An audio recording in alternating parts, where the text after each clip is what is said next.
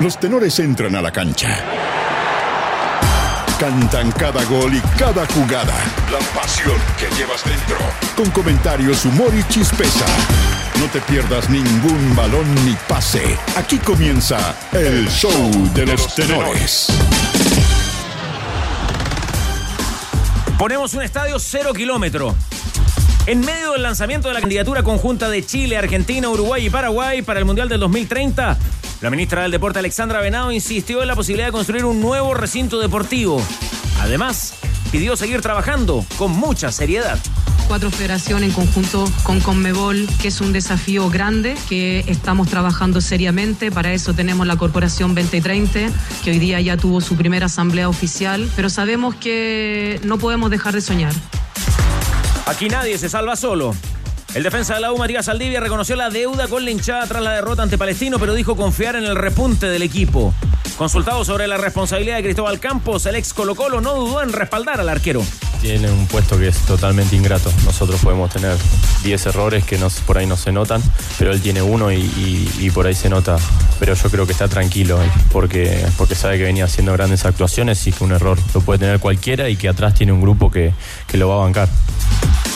Disponible y con celular cargado. Universidad Católica celebró hoy la nacionalización de Matías Dituro y la apertura del cubo para sumar al colombiano Brian Rovira. Rovira. En conferencia, el portero no descartó ponerse la roja para representar a nuestro país. Me siento capacitado para, todos los desafíos que, me trace y que vengan por delante. Eh, el día a día, el trabajo, el esfuerzo y lo que vaya haciendo en la cancha va a decir después para qué, para qué estoy. Corralero y bombero. El técnico de Colo Colo, Gustavo Quintero, sigue probando fórmulas para suplir la ausencia de un lateral derecho. El argentino puso otra vez por la banda a César Fuentes, aprovechando el retorno de Vicente Pizarro en el mediocampo. El líder es de acero. ¿Qué tal? Huachipato venció anoche a O'Higgins y se convirtió en el exclusivo puntero del torneo nacional. Luego de la victoria en el teniente, el técnico Gustavo Álvarez intentó mantener los pies bien firmes sobre la tierra es simplemente un arranque de torneo. Sabemos que permanentemente hay muchas cosas por mejorar y los resultados solamente nos dan la tranquilidad para trabajar día a día este, en paz. Por ahora los chilenos se tienen un asiento de lujo para el Mundial de Clubes. Arturo Vidal y Eric Pulgar serán suplentes hoy en el duelo del Flamengo y el Al Hilal de Arabia Saudita. Yo le voy al Al Hilal. Mientras el King mastica la rabia por la multa económica que le aplicó el club, David Luis apunta a mejorar el actual rendimiento. Todos los jugadores comprendemos y trabajamos para entender mejor la idea del entrenador día a día, más allá de los 11 que juegan. Estamos trabajando bastante para lograr el mejor rendimiento posible y dejar atrás lo ocurrido en la Supercopa. ¿A qué hora ese partido del Flamengo, Tigre? A las 4 de la tarde, hora de nuestro país. Para algunos fue roja, para otros solo amarilla. El primer juzgado laboral ordenó a la NFP pagar a Javier Castrilli 147 millones de pesos por despido injustificado y daño moral. El abogado Diego Sobarzo explica por qué las sensaciones de su representado son positivas tras el veredicto. Lo que se estaba demandando acá era una vulneración, un despido eh, vulneratorio de derechos fundamentales. Entonces el juez tiene este campo de acción, pero igual se accede a esta solicitud porque el despido fue vulneratorio de derechos fundamentales. Y en ADN.cl Mira la agenda de los tres tenistas chilenos que serán parte hoy del ATP 250 de Córdoba. Chequea el nuevo hito deportivo marcado en la Antártica por la nadadora de aguas frías Bárbara Hernández. Y entérate además de los detalles del intenso trabajo de recuperación a la que será sometida la cancha del viejo y querido Estadio Santa Laura. Los tenores están en el clásico de las dos, ADN Deportes. La pasión que llevas dentro.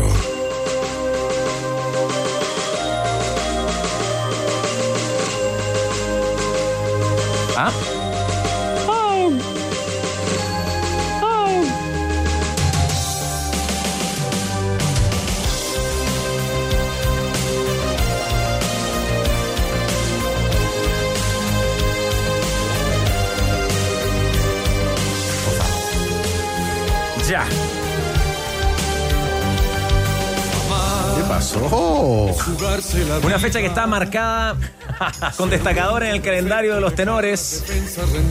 Todos los años este micrófono está dispuesto para saludar el cumpleaños de Manuel Mijares. Hoy celebrando Tigre Cruces ¿Cuántos? 6.5. ¿Seis puntos? Sí. Está para jubilar. 6-5. 6.5 Mijares. Y un himno para la banda y los tenores. Sí, es un himno, Tigre. Más para los tenores que para la banda. Aunque la banda también. Hay muchos soldados del amor. Veo a uno ahí con camisa floreada. Incorporándose al estudio 1 de ADN y dice: Soldado del amor. Ve que es una tradición, si todos los años lo saludamos a Mijares. No importa el elenco, no importa el, re- no importa el repertorio. Es verdad. El espíritu es uno. Saludarlo a Mijares a propósito de su Con soldado mi, del amor. con mi espíritu rockero, mi polera de los Stone, yo sé que lo voy a decir, me va a jugar en contra Ya, y me van a sí. empezar a, a trolear y todo. Yo creo que Mijares tiene un bozarrón. Bozarrón. Tremendo cantante. Bozarrón, Cantante bozarrón. tremendo. No me gusta nada de lo que cantan ni la música que hacen, pero creo que tiene un bozarrón. Cristian Arcos muy achacado por eh, la deserción de Maná en el Festival de Viña. Estoy deprimido. La verdad no. La verdad no. Hice una, hice una larga lista de probables. ¿Los bunkers por los palos? Eh, eh, eh, ¿Quiénes? Los ¿Los bunkers. bunkers por los palos? Que ya tienen una fecha en la Quinta Vergara el 26 de marzo. ¿Sabe cuántas entradas tienen vendidas? ¿Cuánto? 7000. Para ese concierto el ¿En 26 serio? de marzo. No tenía idea. hombre. No Empezó un- Ahora- una movida inmediata, ¿eh? Ahora. una petición popular. Sacar la puta, ¿no? Claro.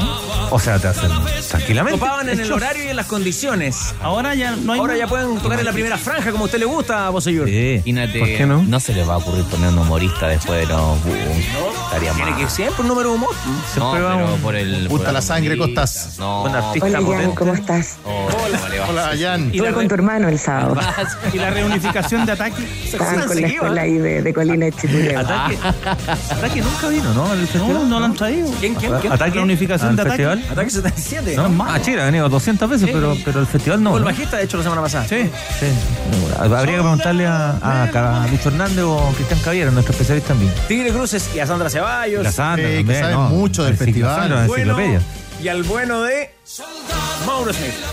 Mauro Smith. Sí, Mauro seguramente está en Sí, sintonía. Mauro también. Seguramente. Oye, pero lo El 50 para por ejemplo, hay una. No, no, no, no, no, no. Otra vez con ese maletero Mauro. Oye, pero está tirando todos los chiches en los primeros cinco minutos, chupito. ¿Sabes qué? Hay poco chiche, hay poco meme sonoro de Bosellón. Me parece que ahí hay un respeto de chupete por, No, no, no. por un tenor bicampeón En de el América. mundial dejó uno bueno. Sí, dejó uno. Pero ha clasificado poco usted, Bosellón, ¿ah? va bien. Eh, sí, y Memphis. Memphis. Se ha cuidado. Lo cuidado. Lo puedo buscar. Vengo pauteado. Ojo, hay un meme sonoro de Jan cuando jugaba y lo entrevistamos. Y, y me parece que tú le hiciste una pregunta que cambiaba de tema. Eh, Y dice- me metiste un cambio de juego, pero Está pauteando. Bien, bien, todos aportan. Esta, esta canción Ahora estaba buena. pensando, no, no estoy de acuerdo con lo que dije. Mira, Ya, ¿todo bien, Danilo? Muy bien, vengo del entrenamiento del Chagua con Larona Muñoz. Ah, qué bien, cuente algo de ahí. Las nones. Buen, buen Oye, trabajo. entrenan ahí en el Barrancón, ¿o ¿no? No, bueno, entrenan por Tiricura al norte, muy lejos. Uh, la la, calorcito afuera. Calor y buen- armaron un buen plantel. Sí. A ver, Sí. ¿quiénes, quiénes destacan en el Santiago Morning 2023? Kevin Egaña, está bien recuperado el Buncho Ortega. Eh, ¿Quién es el técnico del equipo? la Cristian Larona Muñoz. La Nona. Larona. Pero además, la autocrítica de Larona Muñoz de su etapa como jugador y lo que él quiere transmitir a los jugadores. totalmente distinto. El otro día estuvimos hablando con la nona. De todo lo que el envío. todo claro. Sí, eh, era bueno. Bien la Nona. Pero es, es un el, el, el clic, el, el cambio de switch del, del entrenador. Ahora, atención, Santiago Morning, ¿ah? Porque el año pasado, en esta misma época, Danilo Díaz llegó contando, no, estuvo en el entrenamiento de Magallanes. ¿Y qué pasó con Magallanes? Ascendió. Ah, claro, sí. Lo Estuve- ya estuve en Recoleta ahora y estuve ahí. Oh, tenor cábala. Es que usted- Cábala. es que no es visite, es la bendición del fútbol. En su condición de tenor potreril, la que recupera esta temporada. Danilo, Bendición lamentablemente. del fútbol. No, Pero, no, es una condición permanente. lo hablábamos hoy con Pepe Albujar, íbamos con un estudiante en práctica. De lo mejor de esta, de esta pega de, de- de cuando uno es reportero, ir a los entrenamientos. Ir a los entrenamientos, la convivencia con los jugadores, eh, con los entrenadores. El fútbol puro, en estado puro. esto es serio, no es chacota. Cu- Cuesta, ¿eh? esa, esa relación que uno tenía de pronto con el entrenador, jugador, que era a veces más, más cotidiana, en la te veían todos los días. Además, lo entonces, de repente uno hablaba y ni siquiera lo entrevistaba. Y, pero aparte, lo, que uno aprendió con los, con los jugadores con los entrenadores, montón. conversando, viendo entrenamientos. Cuando uno miraba, cuando uno miraba un ratito el entrenamiento. Mirá, un rato de entrenamiento. Qué lindo. Y sé que yo creo que los futbolistas también aprendían con nosotros. Cosas buenas y cosas malas, pero las cosas buenas de repente te preguntan, ¿qué estáis leyendo? Hoy hay una película, hoy este grupo, ¿cómo suena? Era, era buena Sí, esa relación. sí, no sé, sí. por señor, si la vivió también usted. Eh, me tocó parte y siento que eso hoy día hay, hay tanto se ¿por qué creo que se perdió esa relación? porque hay ansias por el clic porque te vean por el me gusta Y entre medio ya los programas farandulantes, ¿no? Claro, entonces eh, siento que esta, esta relación lamentablemente se vio perjudicada por, e- por el tema de las redes, por, eh, por eso, por lo inmediato, porque también desde acá a veces eh, se exige tener temas, temas, no sé, atractivos para una audiencia que, perdón, eh, está totalmente distinta. Y eso que dice Jan, lo, lo hablábamos recién con la nona Muñoz, Es ahí que la esta práctica gente de, tiene que vender de, del Chago. Y lo que planteaba eh, Cristian Muñoz es la exigencia de hoy día del futbolista de este tiempo eh, al entrenador por, la, por el acceso a la información. Porque que da el ejemplo a la nona, decía, antes nosotros cuando estábamos en juvenil o ascendiendo el primer equipo nos decían para de cabeza y te paráis de cabeza. Pero, ¿sabe, Danilo? Cambio dice, ahora tú le decís para de cabeza y por qué, y el jugador va, lo revisa, dónde se hizo, cómo se hace. Ahora, ahora yo sé que hay, hay muchachos que están a cargo del área de prensa, y no lo digo por ellos porque a veces también los mandan, pero uno a veces, por ejemplo, entrenamiento de la U, y podían estar todos los reporteros, podíamos estar 35 minutos hablando con Sergio Vargas, y no estaba el, ya muchachos, ya, ya, ya, ya, la última, ya, ya, ya, se tiene que ir, ya eh, va apurado, va apurado, se va. Y uno aprendía conversando con los protagonistas. ¿Pero qué le pasa a este señor? Está descontrolado. Está descontrolado hoy. En 12 minutos ha tirado cuatro veces el ronquido. Es como la canción de los petineros, ¿te acuerdas la, la que, la que contamos de Álvaro Enríquez? ¿Cómo se llama? Caballo sin... Eh, Bueno, caballo es sin dueño. ¿Sabes por qué está así? dueño. Porque hoy es un soldado del amor. No, lo que pasa es que que a veces eh, a cierto sector no le interesa mucho el fútbol. No le gusta el No, fútbol, no le gusta claro. el fútbol. El fútbol le Ahí. interesa, a veces lo que interesa. Y, y se juntan las dos cosas. Es- Nefasto. Es que, la perdón, Danilo, boteando, se la ¿qué- dejaste ¿qué, le interesa a veces? No, no quiero generalizar porque no está bien, pero le interesa a cierto sector que si en esos 20 o 30 o 40 minutos que te dejaban entrar antes había tanto material, pero si había una peleita, un conato de pelea, ese es el tema. Cuando viste 40 minutos a lo mejor de estrategia, pero claro, no es tan atractivo eso. Yo siento que ahí se fue perdiendo esa relación. Pegaste también. duro, igual le pegaste duro, bien pues. No, no. No, lo que pasa es que Chupete forma parte de ese gran Ya, sector ya, que, ya, se, que, que se for- que se formó leyendo el rincón del vago. Para que te eduques. entiendas que el fútbol no es el bombo. Los practicantes atrás Para que- también, para que te también se eduques. formaron leyendo el rincón del vago. Dos de la tarde con 13 minutos. Les propongo que hablemos de fútbol entonces. Listo. Que arranque el programa, pero Que antes vinimos. las redes sociales dan y quitan.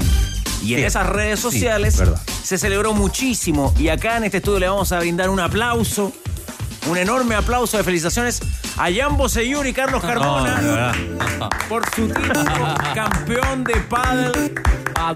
¿Qué pasó con el aplauso? Ahí está, ¿eh? Topic. Toda la barra de los tenores y la banda. Con puros zorrones Copa nomás. Aperol. Muy bien, Boseyur, ah, felicitaciones. Copa cuatro. Sí, eh, Aperol. agradecer, eh, agradecer a, a la, José. a la organización del torneo Mónaco Padel.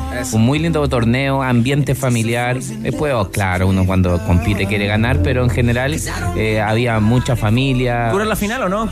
Durísima. ¿Contra con- quién? Con unos muchachos de Copiapó, ¿Ya? que tenían muy buena muñeca y nosotros lo sostuvimos desde el amor propio.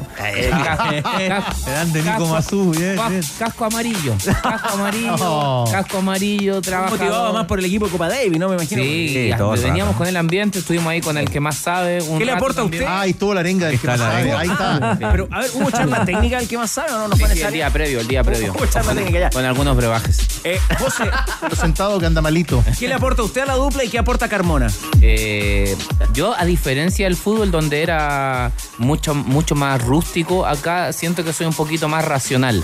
¿Ah? Un- Un poco más racional y Carlos tiene toda la, la potencia. Porque normalmente el jugador del, eh, del derecho, el que juega al drive, es un, es un jugador que tiene que ser humilde y trabajar para el compañero al lado se luzca se- y, y- y cómo se llama y que termine los puntos. Eso yo lo, lo asumo con, con mucha naturalidad. El dato zorrón con Benja Bono. También ¿También zurdo en el padre? No, no, no, soy derecho, soy derecho, men. Como el matador. Así es, así es. En Volkswagen nos mueve que la cobertura del fútbol femenino dure más que la publicidad. Súmate con el hashtag. Hablemos de fútbol femenino y hazte parte de esta iniciativa. Volkswagen nos mueve el fútbol. Felicitaciones, Boseyur, Carmona. En la UDI. Y a los organizadores del torneo. No, no, no. La cuarta región. Se diste, hombre.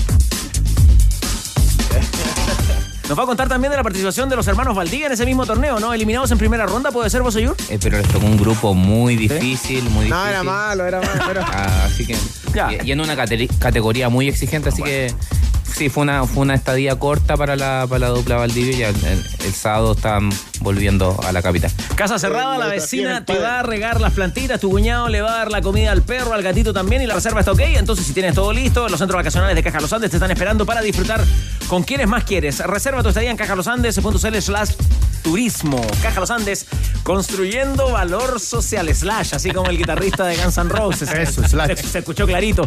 Oiga, Tigre, reitéreme por favor, que estamos pendientes del partido del Flamengo que pasa con Vidal, con Pulgar y también por qué tenemos estas camisetas de tremendas selecciones sudamericanas. Porque se está jugando el torneo sudamericano, donde estuvo Juan Vera con una gran cobertura y donde a los muchachos que les gusta mucho el fútbol, a los brasileños, a los uruguayos y a los colombianos están metidos ahí en la pelea. Hoy decide el amigo David Marambio y el amigo editor de camiseta de Tienda Tifosi exhibir la camiseta de la verde amarela de Brasil y de Uruguay, porque son los líderes del torneo. Mire, un poquito, para ponerle un poquito de pimienta a esto. Brasil, nueve puntos. Jugó tres, ganó tres, hizo ocho goles, le hicieron uno. Así está Brasil en el, en el sudamericano. Acá perdieron en la pintana, pero bueno. Uruguay, nueve puntos. Jugó tres, ganó tres, tiene siete goles a favor y dos en contra. Slash. En la pelea está Colombia con seis y Paraguay con un punto. Ahí están mirando todo de lejos en la fase final Venezuela y Ecuador. Un Slash. punto y cero puntos respectivamente. Por eso hoy exhibimos la camiseta de Uruguay y de Brasil, que son animadores y líderes del sudamericano en Colombia. Y anoche lo tocábamos en la edición de las 20 horas de los tenores, y aquí está Juan Vera acá, que estuvo en el sudamericano, eh, que, la, que la señal sigue siendo peor. Porque Chile no solamente queda eliminado en su fase de grupo, sino que los dos equipos que lo eliminan están siendo cómodos últimos en el hexagonal final. O sea, Dos de los, dos de los tres del grupo. va- están y Uruguay des- eh, Y Uruguay destapado. destapado. Entonces, el tema es, es- es bien profundo. Había una discusión por ahí, incluso entre el- algunos eh, en- que he escuchado en el fútbol, en- entre gente de fútbol. Eh, si la responsabilidad es de la NFP o la responsabilidad de los clubes en la formación. Y yo creo que la responsabilidad central es de los clubes.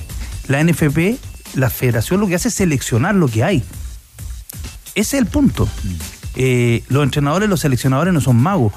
Puede darse por ahí que pueda, eh, se pueda hacer un gran trabajo o encontrar un entrenador de excepción como Marcelo Bielsa, que yo creo que es de los mejores entrenadores de la historia. De la historia. Eh, Ya, pero, dale un mérito también a Zulantay. Siempre se También- menciona harto a Bielsa y Zulantay era. Porque se ha, se ha pedido también mucho el perfil del técnico de Sí. fútbol joven que sea un. Está bien, sal- con sí, sí, corre-corrido. está bien, pero el, el salto de, de calidad. No, que está hay- bien, pero Ah, te- claro, pero yo te entiendo. Hablo del sí. 2007. Hablo 2007 y 2005. 2005 incluso. Que Claro. clasificaron. Pero a lo, que, a lo que yo voy es que la pega es de los clubes. Si los clubes no forman jugadores, no hay nada que hacer. Los ¿Estás de acuerdo con eso, vos? Eh, En parte, pero sí creo que el, eh, los márgenes los pone la NFP. Eh, acá se eliminó una serie. Cierto. Se eliminó una categoría. En vez de agregar categoría como lo hacen nuestros vecinos, que tienen prácticamente todo un, un campeonato. Los de- cabros 2002, perdón, Claro. Voce, eh, lo han pasado pésimo. Claro, acá se eliminó una categoría, es terrible. Y más encima no tenemos un, un campeonato de reserva. Más encima, eh, en divisiones menores se, se acorta la distancia y normalmente termina jugando eh, tres, cuatro veces en el año con el mismo equipo por un tema de logística y geografía.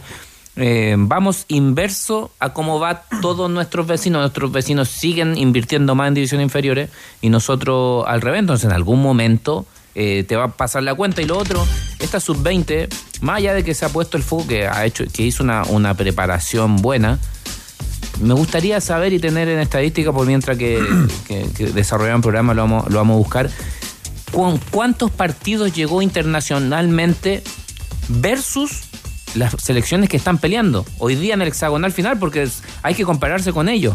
¿Con cuántos partidos llegó de nivel internacional Uruguay, eh, Brasil, Colombia, los que están en el hexagonal ¿Qué final? tipo de campeonato local juegan? Y con las que llegaban ustedes. Claro. Chile no clasifica un Mundial Sub-20 hace 10 años. 10 años. Y si Ahora- uno mira esa última generación, perdón, Carlos, la última generación que clasifica al Mundial, eh, eran jugadores que tenían muchos partidos en primera. Ya tenían muchos partidos en primera. Y Eh, tenían partido en primera porque se habían ganado, ¿no? Seguro, seguro. No por la regla. Eh, Huerta, Lichnowsky estaba, Claudio Baeza, estaba, incluso algunos suplentes. Estaba Brian Cortés, que era suplente del equipo, pero Nicky ya estaba, ya estaba jugando. en fin, Ángelo Enrique, Nico Castillo. en fin. Sí, me está apurando, me está apurando su garret. Yo sé que viene Juan Vera Valdés, que el tema de la Universidad de Chile es Cristóbal Campos. Vamos a escuchar las palabras al día, pero ¿sabe qué? Porque en esta mesa se, se viene diciendo, no sé, hace 10 años, del programa tiene 15. Pero varias veces se ha tocado el tema del campeonato reserva y me gustaría que alguien que sabe de fútbol, un exfutbolista, dé al menos uno o dos argumentos de por qué sería bueno hoy para el fútbol chileno que hubiera un campeonato de reserva. A ver, voy a hablar de, de mi experiencia, ¿no? Me tocó en su momento en algo similar en Católica, que fue cuando los equipos tenían una filial en tercera división. Eso es lo más parecido que ha pasado acá en Chile. ¿Y, y qué ganábamos nosotros? Roce a nivel competitivo adulto. ¿Por qué? Porque en el campeonato de reserva, aparte que tú le alargas uno o dos años a ese, a ese muchacho que salió de juvenil y que a lo mejor le faltaba un año para madurar y explotar, se lo alargaste con ese campeonato de reserva y aparte le das competencia con adultos, le das competencia antes de los partidos muchas veces, le, le- le das que viva esa experiencia de, de fútbol profesional. Eh, entonces sí que es importante. No sé si Católica habrá sacado más jugadores en- que en el tiempo que teníamos esa, ese campeonato de, de tercera división. Yo, yo puedo hablar por, por, la, por la división que me tocó estar a mí, que fue la 84. De la 84 de Católica debutamos en primera división 11 jugadores. Mucho. Es una locura. ¿Era una buena división? Sí. Y esa tercera división en el fondo es lo que hoy día es la segunda división profesional, ¿no? ¿O no necesariamente? Eso era. Eso era. O sea, ese, ese campeonato reserva, esa tercera división de los equipos grandes con filiales donde ustedes competían y jugaban y No se todos desarrollaban. tenían- no todos tenían eso. Claro, pero hoy día es la segunda división profesional. Claro. Este, Claro. Este engendro que ustedes siempre han criticado. Sí, ahora, eh, y si es que no se quisiera plantear un torneo de reserva, ¿qué te parece esa posibilidad que en algún momento se ha, se ha sostenido de, a ver, el torneo sub-20 con cinco o seis excepciones? Cosa que el jugador que se está recuperando, el jugador que está sin, eh, sin ritmo de competencia, y le da otro roce al jugador sub-20. Sí, e- e- eso sería totalmente beneficioso para la actividad, para nuestros muchachos, eh, porque sería la, la réplica más cercana a jugar en primera división. Eh, es más, te sirve para tener con continuidad a los jugadores que no puede utilizar en el plantel, o sea, sería ganancia por todos lados. Yo siento que, que ya hace años estamos pidiendo gritos, ya, y si no lo quiere hacer con toda la ley, de la ley, por último hazlo por zona geográfica. Eso ya, no vas a invertir todo lo que tenías que invertir, pero eso igual, aunque sea por zona geográfica, igual te sirve para generar más roce. Sí, el, el- el último torneo de reserva se jugó el 2005. Datitos de futboleros que están escuchando la conversación de los tenores. Marcelo Broly, el técnico de Uruguay, fue campeón de la Libertadores Sub-20 con Peñarol. Y de ahí llega la selección. Broly jugó el 2008 en Chile por el Audax con Raúl Toro. ¿Se acuerda Sí, usted? claro, sí, sí, llegó, sí. Tiene de ayudante al ruso Diego Pérez. Broly, que es el técnico de la selección uruguaya que está haciendo muy buen campeonato en el Sudamericano Sub-20. Le tocó dura, ¿sabe? A Broly porque tenía, si es que no me equivoco, reemplazar a Scotty. Y me llegó la estadística que estaba pidiendo también eh, Boseyur, pero ya la vamos a compartir. Tigre Cruces, usted tiene un anuncio importante que, darle a nuestros auditores. Sí, tenemos, retomamos también poco a poco, en un mes difícil, en días complicados, la subasta solidaria de los tenores. Porque siempre estamos atentos hoy, en días difíciles. Hoy vamos a subastar una camiseta de la selección para ayudar a Catalina Flores Romero, que necesita urgente una operación maxilofacial. Hoy se comprometen los tenores para esta subasta que arranca en 300 luquitas. Muy bien. Camiseta de la selección, está bonita esta. Pero sabe, tiene la firma de Medel.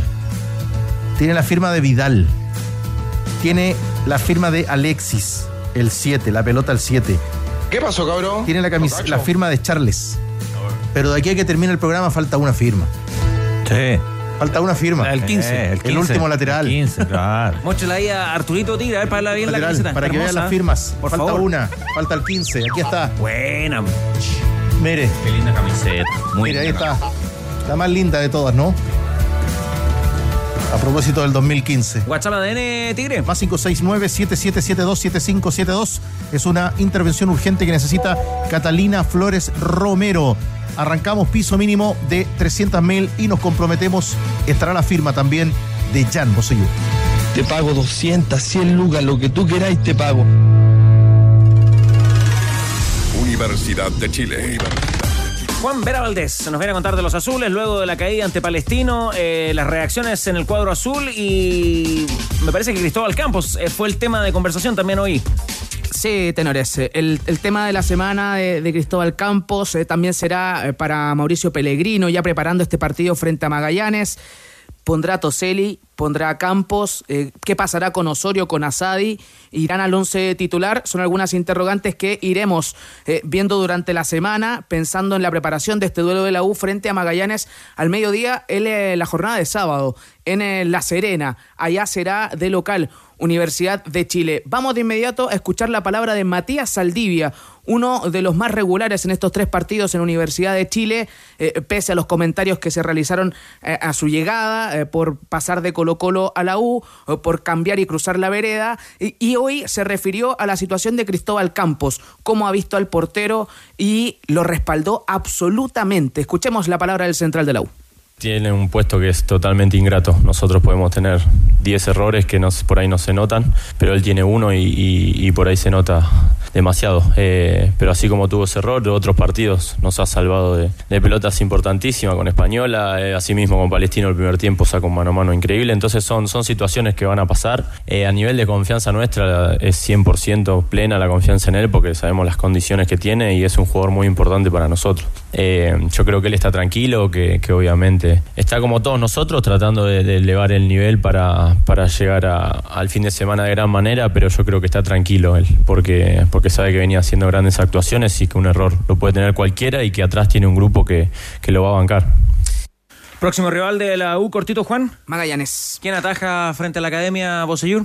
Ah, ni hablar, yo siento que Campos son, son situaciones que lo van haciendo como arquero. Capaz que no sea el último, capaz que en par de partidos más o, o en próximas temporadas son normales, son cosas normales. Lo importante es que esté, que esté fuerte de, de cabeza porque son eh, cosas que les pasan a los arqueros. Fue un doble error en el gol de Dávila, ¿no? La salida y después, bueno, el- la pelota queda rebote. Me parece que eso sería, ¿no? Sí, me- o sea, que claro, lo que dicen es muy relevante el error en el arquero, ¿no? Es muy notorio. Pero, mm, pero coincido, lo, lo conversamos un poquito ayer, me, me parece que no, no, no, o sea, es el titular todavía. Todavía, sí se mandan Esa fue 18 una pregunta, macanas. sí. ¿Cuándo, cuándo un Sí, pierde es la difícil, es titularidad? difícil y ahí yo, y ahí yo le, le otorgo todo, bueno, siempre, pero en este caso con mayor razón, a la gente que lo ve todos los días, ¿no? Porque hay un tema también anímico, futbolístico. Eh, también suele- pierden muchas suele veces pasar- puesto los arqueros? suele Que me pasar lo dijo un entrenador. Suele pasar que los arqueros aparecen, atajan mucho y después viene un bajón. Eso lo comentó Sergio, me acuerdo de Sergio Vargas estando acá, dijo, cuando parten, atajan mucho, mucho, mucho, mucho. Primer año, gran, gran campaña. Ojo con el segundo año. Yo siempre decía lo mismo, ojo con el segundo año porque se produce un bajón natural y después debería venir una consolidación.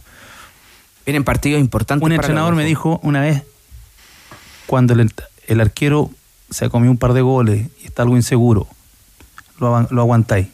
Cuando le empiezan a hacer goles en los entrenamientos, tenéis que sacarlo. Ese, ese es material que uno no, no, no conoce, información que uno no tiene. Claro, pero en, en este caso en particular, si estos errores fueran una constante, y, y yo siento que es distinto cuando uno, eh, en el fútbol, en el lenguaje del fútbol, cuando la caga y la caga medio timorato, pero si la caga con gana y con convicción se nota inmediatamente. Acá fue un error por, por querer salir con un pase fuerte, a una buena velocidad, y te la interceptaron eh, y fue una a lo mejor mala decisión, pero siento que la cagó con, con, eh, con convicción y eso también yo creo que se toma en cuenta a la hora de, de- evaluarlo. Si esto es una constante, claro, ese es otro debate, pero no, ha, sido mu- muy, muy en contadas ocasiones lo, lo de Cristóbal, que me parece que es parte de la formación de un arquero. Sumemos a la discusión a un arquero. Palabra de arquero a esta hora conversando con los tenores. César Rigamonti, portero de Palestino. ¿Cómo le va, César? Muy buenas tardes. ¿Cómo le va? Un saludo grande a todos ahí. Gracias por la llamada. Oiga, buenas intervenciones el otro día, buen triunfo el de su equipo frente a la Universidad de Chile. ¿Cómo lo celebraron? ¿Cómo lo analizaron en el camarín? Sí, la verdad que contentos. eh, necesitábamos de un triunfo. Eh, no habíamos arrancado arrancado bien en cuanto a la sumatoria de puntos, pero sí en, en cuanto a lo futbolístico. Y bueno, lo- el otro día lo logramos plasmar en el resultado y bueno, muy contento por porque es un rival importante el que se ganó, se hizo fuerte, nos hicimos fuerte en nuestra cancha, entonces eso eso tiene mérito, ¿no? Eh, César, ¿qué tal? ¿Cómo le, cómo le ha parecido el, el fútbol chileno? Le han tocado ya tres partidos. Eh, eh, ustedes han, han tenido cierto control del juego eh, frente a Audax. Me parece que no merecían perder. Claro, le hicieron un golazo. Va a estar en el ranking de, lo- de los goles del año ese. Pero creo que no, no merecían perder ahí. Terminan empatando sobre el final. En Coquimbo también creo que merecieron algo más. Perdieron un penal. Y el, fin de semana se les dio se les dio ante la U. Eh, ¿Cómo ha visto esta liga? ¿Qué le, qué le han parecido los rivales? Le, han llegado, no le han llegado mucho, pero usted ha respondido en las acciones que le ha tocado enfrentar. Sí, a ver, como, como vos decís, eh, eh, creo que en los dos primeros partidos eh, generamos muchas situaciones y convertimos poco y por ahí en una en, un error o en una desatención por ahí nos terminaron convirtiendo y los partidos se nos hicieron cuesta arriba, ¿no? Eh, creo que, que el partido el partido contra la U logramos de- desde nuestro juego eh, doblegar al rival y, y, bueno, plasmarlo en el resultado. Ellos también tuvieron alguna situación que bueno, obviamente logramos compensar por ahí lo bueno que hacíamos en fase ofensiva, también en fase defensiva, porque eh, todo el equipo, eh, la verdad que lo hizo de, gran forma. Eh, por ahí uno tiene, mm, tiene mayor repercusión cuando le toca eh, intervenir, pero la verdad que, que lo destacado fue, fue el equipo, ¿no? Y considero que lo que me ha tocado jugar eh, es una liga muy competitiva, los jugadores son, son eh, técnicamente eh, muy buenos, por ahí quizás se permite más el juego antes que, que- que la fricción o que la, la intensidad, ¿no? Eh, entonces por ahí a nosotros que, tenemos una idea de, de llegar con pelota al piso y, y con juego asociado nos está beneficiando, ¿no? Eh, claro, justo estábamos hablando, Regamonti, ¿qué tal? Buenas tardes, de, de- de otro club, ¿no? De otro caso, pero del tema de los arqueros, ¿no? Del tema de los arqueros, de cuánto, cuándo, cuánto tiempo esperar a un arquero, que es un puesto muy bonito, pero también muy ingrato, ¿no? Eh, porque el error se nota mucho en el caso de un, de un portero y es normal y habitual que un, un arquero joven cometa estos, estos errores y a medida que pasa el tiempo esos errores se van estrechando, pero el error puede existir siempre, como en todos los jugadores de campo, pero al arquero se le nota más. Como, como portero, ¿qué, qué reflexión podrías entregar a propósito de arqueros jóvenes o arqueros que están empezando a, jugar? ¿Cuánto se, ¿Cuánto se le espera? ¿Características respecto a eso? El loco Gatti decía, el arquero empieza a ser arquero después de los 200 goles, 100 goles encajados. Sí, la verdad que a ver, elige este puesto eh, en esta profesión eh, tiene que saber que, que viene que viene con todo eso, ¿no? Eh, nosotros eh, como vos decís, eh, el error se nota mucho más que, que, en un jugador de campo. Nosotros convivimos y debemos convivir con, con el error. Eh, eso es lo que nos hace nos hace mejorar y, siempre buscar reducir al- a la mínima expresión e- esa posibilidad que, está, ¿no? Que está en que uno puede fallar. Yo creo que, mm, o me fijo mucho eh, en un arquero cuál es su actitud posterior a un, a un error. Eh, creo que eso es donde se ve la personalidad de, de un arquero. Eh, porque errores, te vuelvo a repetir, se van a cometer porque el juego tiene mucho de que vos podés reducir los márgenes, pero también tiene una cuestión de, azar, de fortuna, eh, pero creo que lo, lo, lo más positivo en un arquero al cometer un error es su actitud ante eh, ante volver a, retomar. Eh, los partidos duran 90 minutos y quizás te equivocaste en la primera y, restan 80 y pico de, minutos en los cuales tenés que, tenés que sacar, eh, digamos, coraje, valentía. Y bueno, eso es, eh, es un poco el puesto del arquero y lo que por ahí yo em, a mi edad le recomiendo por ahí a los porteros más jóvenes, ¿no? César, ¿cómo te va? Palestino el año pasado, principalmente en la, en la, segunda parte del año, fue uno de los buenos equipos eh, de la mano de Costa, su, su, técnico que ya no está. Y era un equipo que más o menos uno conocía de memoria. Quizás eh, ahora con la llegada de Vitamina eh, mudó de sistema. El año pasado lo jugaban con, con un 4-4-2 en donde Salas y, y, Bartichotto recorrían todo el frente de ataque y ahora han tenido que variar, salvo tu llegada y, ahora la, partida de, Fernando no se sabe como el equipo de, memoria. Dicho esto, eh, ¿cuáles son sus expectativas? Porque siento que vienen con una continuidad prácticamente del año pasado, entonces si a mí me dijeran, ¿sabes qué, le puede exigir a, Palestino? Yo diría que más que la medida línea de la tabla.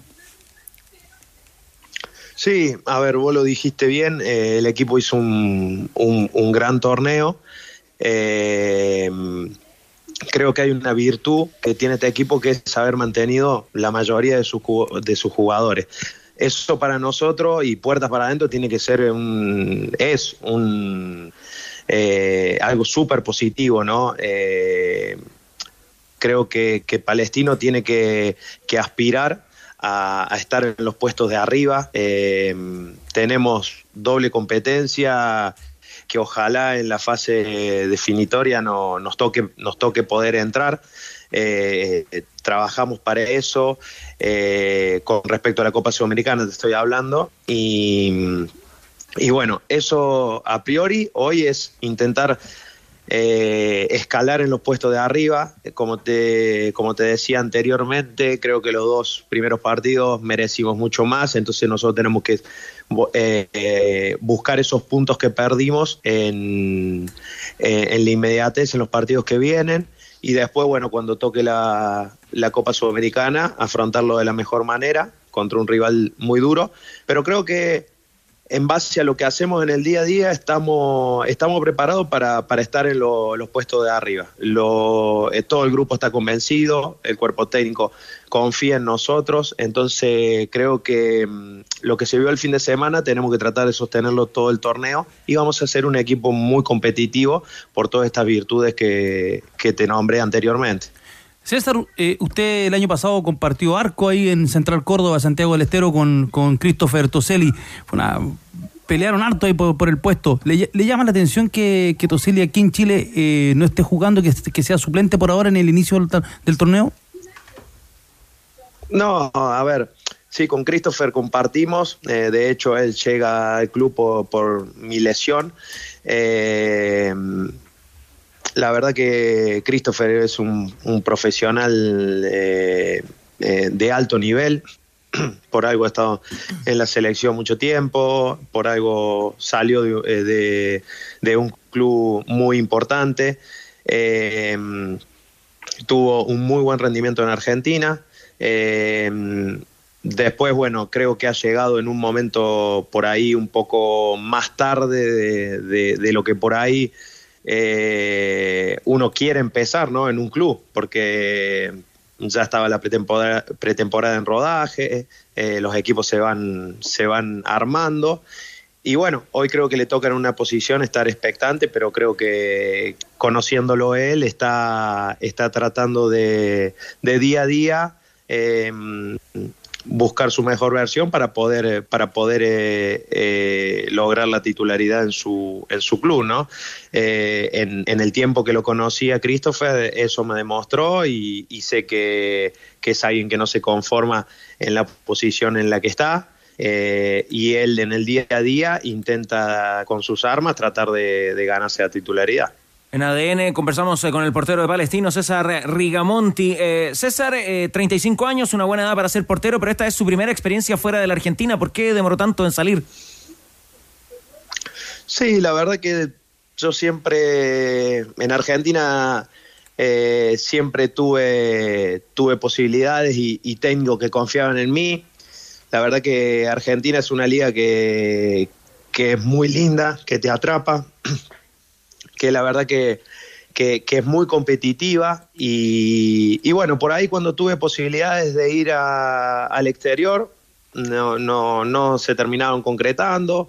Eh, como te, como te dije anteriormente, en Argentina tengo un nombre en el cual siempre tuve lugar y pude, y pude hacerlo. Por ahí tuve momentos en los cuales en algún conflicto con algún club entré, pero por temas eh, extra de contrato, y, pero siempre, como te vuelvo a decir, eh, tuve mi lugar y por ahí hoy eh, Argentina está viviendo un proceso en el cual a lo que es el país en sí, el jugador por ahí tiene que buscar otros, otros horizontes, porque bueno, económicamente es más redituable otras ligas que, que estar ahí. Eh, y bueno, hablándolo con, con- con mi familia cuando salió esta posibilidad, eh, pusimos muchas cosas en la balanza. Eh, por ahí el desarraigo a los 35 años en un lugar donde uno tiene todo armado es, eh, es por ahí de uno lo piensa mucho, pero la verdad que tengo una familia bien constituida, mi, mi esposa me acompaña, mis hijos también, estamos cerca. Y, bueno, Palestino fue algo que me sedujo, este, este proyecto, esto de, de mantener la base de- de- del equipo, de tener posibilidad de pelear eh, eh, el compromiso de, clasificar a la Copa. Eh, entonces creo que, me llegaba en una buena edad, así que tomamos la decisión y, aceleramos para que se diera todo, ¿no? Y ahora el desafío de jugar en cancha sintética, próximo rival Copiapó, me imagino que ha tenido que entrenar ahí, preocuparse del bote, que es distinto. Sí, sí, nosotros tenemos acá eh, donde entrenamos tenemos el tenemos cancha de sintético, así que también eh, ya, ya probaremos. En Argentina también hay clubes que las tienen, ¿viste? y ya sabemos más o menos que, que bueno, son, son cosas que uno tiene que adaptarse rápidamente. eh, porque bueno, eh, acá en, eh, en el fútbol chileno sé que hay otras canchas que también son de sintético, así que bueno, acostumbrarse rápido a tratar de, de trabajar en lo corto que es esta semana para, para lograr llegar de la mejor manera e ir a buscar los tres puntos de visitante, ¿no? En su paso por Vélez, eh, cortito al cierre, Rigamonti coincidió con De Los Santos, con Emiliano Amor. Con Emiliano sí, con De los Santos no. Eh, eh, coincidí con, con Bousat, eh, eh, así que la verdad que tengo el, mejor concepto de ellos, tanto como jugadores como, como personas. Por ahí Emi hoy le está tocando atravesar un momento un momento duro, pero estoy seguro que va a salir fortalecido porque lo conozco. Eh, así que bueno, deseándole la, la- la recuperación pronta, ¿no? Bueno, muchas gracias, eh, Rigamonti, por estos minutos para conversar con los tenores de ADN Deportes y que sea esta una buena temporada la suya aquí en Chile defendiendo el arco de Palestino. Bueno, muchísimas gracias por los deseos y que sea un año lleno de éxito para ustedes también. Un abrazo grande. Chao, que esté bien. Y en el estudio, Juan Vera Valdés para complementar la información de la Universidad de Chile. Cerremos la información de la U. Eh, lo más probable es que sea Campos el arquero del fin de semana ante Magallanes. Ojo con el calendario de la U de todas A ver, formas. a ver, ¿qué tiene? Viene Magallanes ahora. Surtidito. Después vienen dos visitas, O'Higgins y Curicó. Ay, ay, Después Opa. de, ay, local, ay, después de local contra la calera y después el superclásico.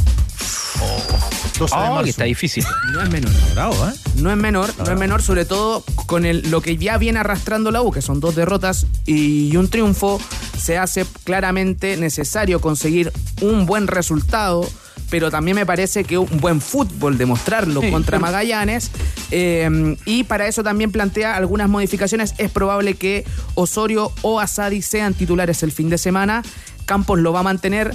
Domínguez podría volver, no va a estar Mateos, que todavía le queda una semana de, de recuperación. Así que ahí se viene trabajando y desarrollando la semana de ¿Dónde la U. volvería Domínguez? ¿A la saga o al mediocampo? A la saga. A la saga. A la saga. A la saga. Sí, sí, sí. Ya, porque. Una decisión importante porque te, te cambia no solo el nombre propio, sino la característica evidente Claro. del, del jugador. ¿no? Claro, ¿quién, ¿quién podría salir ahí? O sea, significa para que para el técnico Casanova es el tercer central. Casanovia. Uno, dos, eh, Universidad de Chile se, se analiza hoy día, la U se le analiza con su pasado reciente, que ha sido dramático.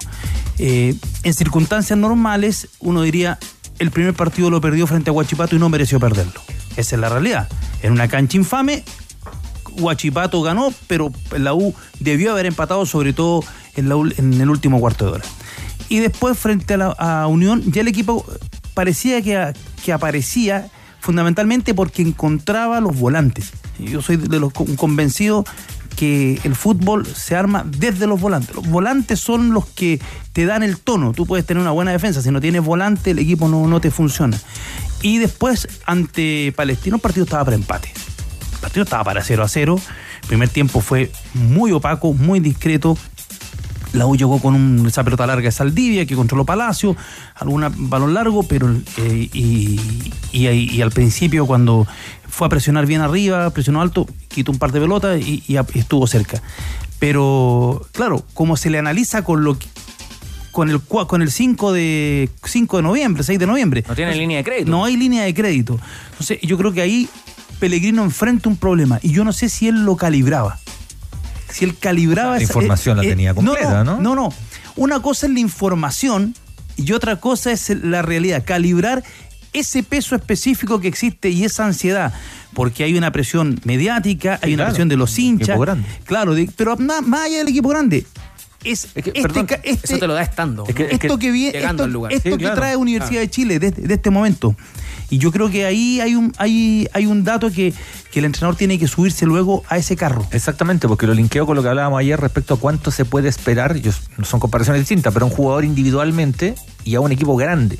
O sea, yo creo que la U requiere de pegar un remesón y ganar un par de partidos. Sí, ya ganó uno, evidentemente. Tiene que ganar pero, dos seguidos. pero tiene que ganar un par de partidos. Un par de partidos. Un equipo grande, ¿ah? La U, la Católica, Colo Colo. Sobre todo los equipos grandes. Todos, obviamente. Va a ser una campaña, todo. Pero los equipos grandes no tenéis demasiado tiempo para. Merecimos un mejor resultado. Claro, a mí me pasa Merecimos que- un mejor resultado. Que en el análisis yo lo coincido, ¿ah? pero falta. Sí, me pasa que cuando, cuando veo la U, yo también siento que está en un proceso de recuperación. Y en ese proceso de recuperación, de estabilizar, eh, pasan partidos como los que, te pasaron, que uno dice, ¿sabes qué? Estaba para empate, pero como estás, a lo mejor tienes esa fragilidad que a veces te acompaña desde temporadas pasadas, eh, en esos momentos te, te pasa la cuenta. Y hace un rato yo re- recordaba qué pasó cuando Colo Colo peleó el descenso y el próximo año, ¿cómo, cómo lo hizo Colo Colo para pelear el descenso y el próximo año pelear el título? Y si no es por el, la- la- la- eh, el tema sanitario, a lo mejor lo, lo ganaba. Claro, porque invirtieron duro.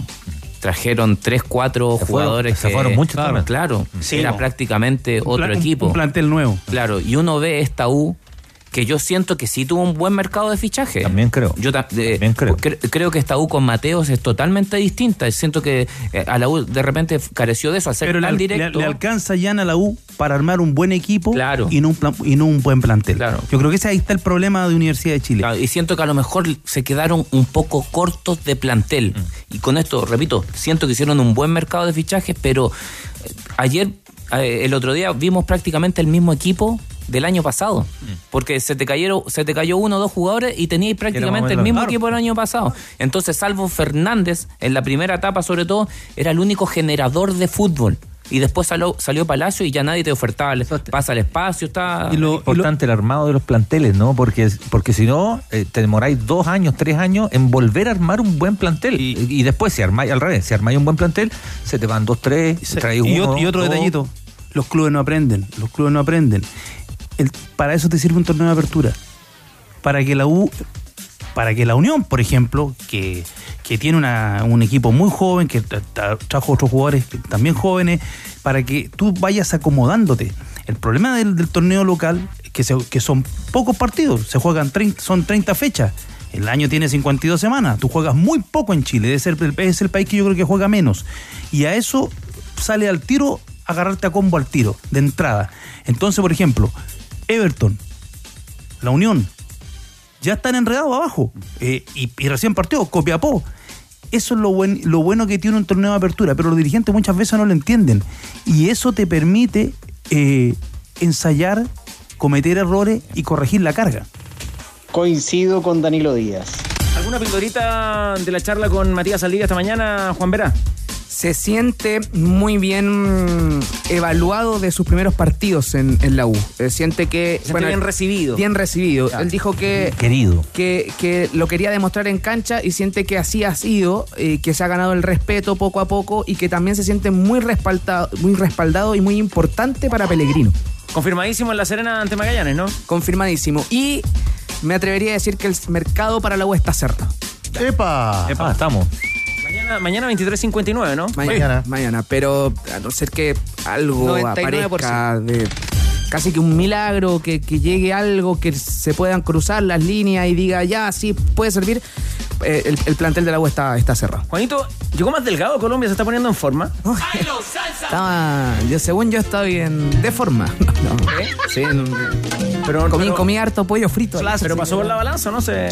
No, no, no. no, por la no quise, no ¿La quise pasar, no quise pasar. Solamente por las camisas, eh, los botones resistieron todos. Las camisas que tanto le dejan. No, esas camisas marca registrada, ¿no? Camisa Camisa es Ventura. Contento de volver a compartir, me imagino, con los tenores en el estudio, ¿no? Feliz. ¿A quién extraño más? ¿A Chupete o a los tenores? A los tenores. A los tenores. Vamos. Sí, a los Estoy tenores. deprimido. Conoce la completa oferta de productos de camiones medianos de Hyundai con capacidad de carga de los 4.200 hasta los 6.500 kilos. Aprovecha unidades disponibles con carrocería de carga general instalada y entrega inmediata. Descubre más en Hyundai Camiones y Buses.cl. Chao, marchaste. Tigre Cruces, la programación entonces de la cuarta fecha del Campeonato Nacional. Bueno, que arranca el día viernes para el partido que van a jugar a las 21 horas. Los dos partidos son a las 9 de la noche. La Calera frente a Curicó Epa. y Deportes Copiapó.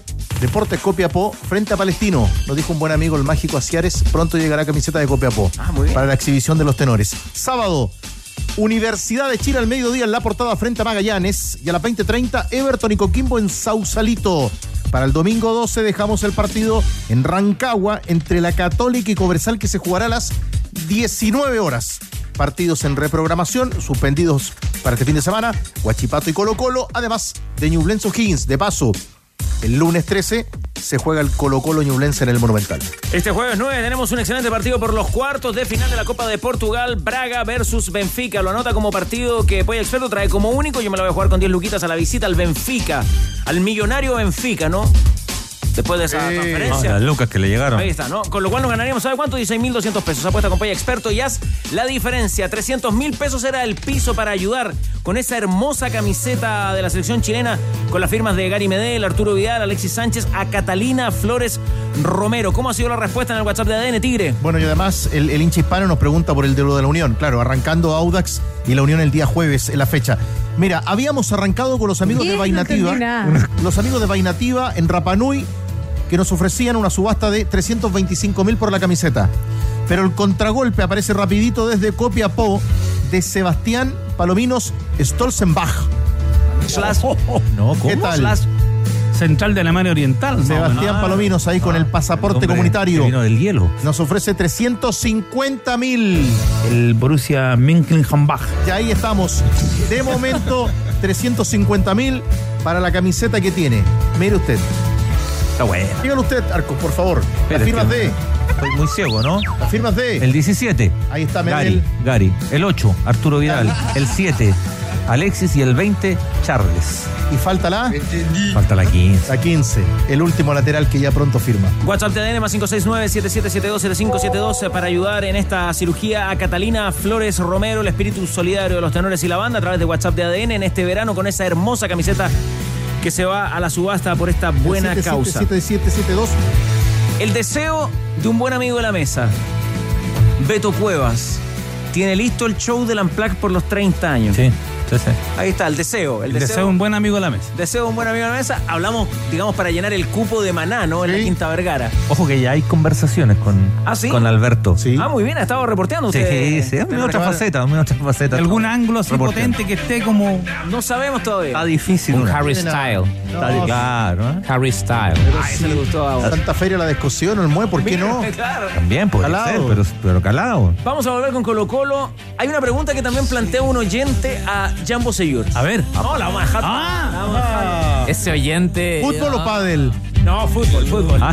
Fútbol. Porque hay uno en el padre acá en el, en el Twitter. No, pero tiene que ver con, con lo que conversaban, con lo que discutían en este primer bloque los, te- los- los tenores, ¿no? Eh, la formación, eh, por qué se juega como se juega en Chile, en fin, por qué se trabaja como se trabaja. Me parece que es una pregunta que va a poder responder nuestro tenor bicampeón. Que de amerita un foro. Ojo, que Un pronto, seminario, güey. le gustó, le gustó. Pronto ¿Qué, qué más viene, sabe anota? pronto viene Lo estamos preparando, ah, cuidado. lo que dijo Lo que dijo el Valdivia. árbitro Ah, Benjamín Sarabia Sí, lo que dijo con la expulsión de Parragués. Ah. Ya les contamos cuando fue expulsado el 9 de Coquimbo. Es lo que dijo Valdivia ayer cuando dijo que Principiano era muy malo. Chupete, métale la pausa nomás cuando usted quiera. Ya vuelve los tenores por ADN. No, era malo, era malo, pero...